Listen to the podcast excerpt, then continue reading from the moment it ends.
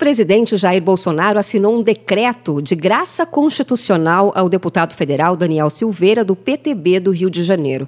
Bolsonaro disse que o documento é de extrema importância para a democracia e a liberdade. O presidente anunciou a decisão durante transmissão ao vivo nas redes sociais na tarde desta quinta-feira. Considerando que a sociedade encontra-se em legítima comoção em vista da condenação de parlamentar resguardado pela inviolabilidade de opinião deferida pela Constituição, que somente fez uso de sua liberdade de expressão, decreta um decreto que vai ser cumprido.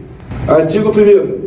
Fica concedida graça constitucional a Daniel Lúcio da Silveira, deputado federal o decreto perdoa os crimes cometidos pelo parlamentar. Ao contrário do indulto, que é concedido de forma coletiva, a graça é um perdão individual. O presidente disse que o documento começou a ser elaborado na quarta-feira, quando o Supremo Tribunal Federal condenou Daniel Silveira a oito anos e nove meses de prisão em regime fechado por ameaças e incitação à violência contra ministros da Corte.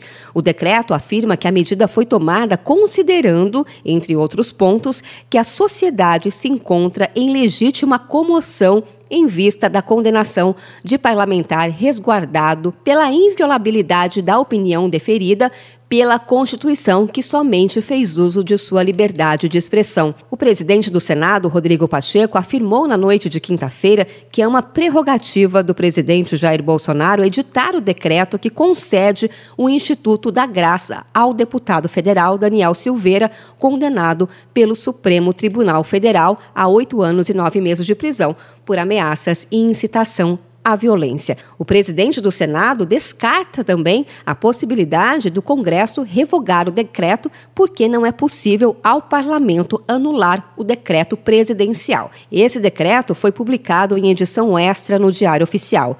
O STF informou que não vai se manifestar. De São Paulo, Luciane Yuri.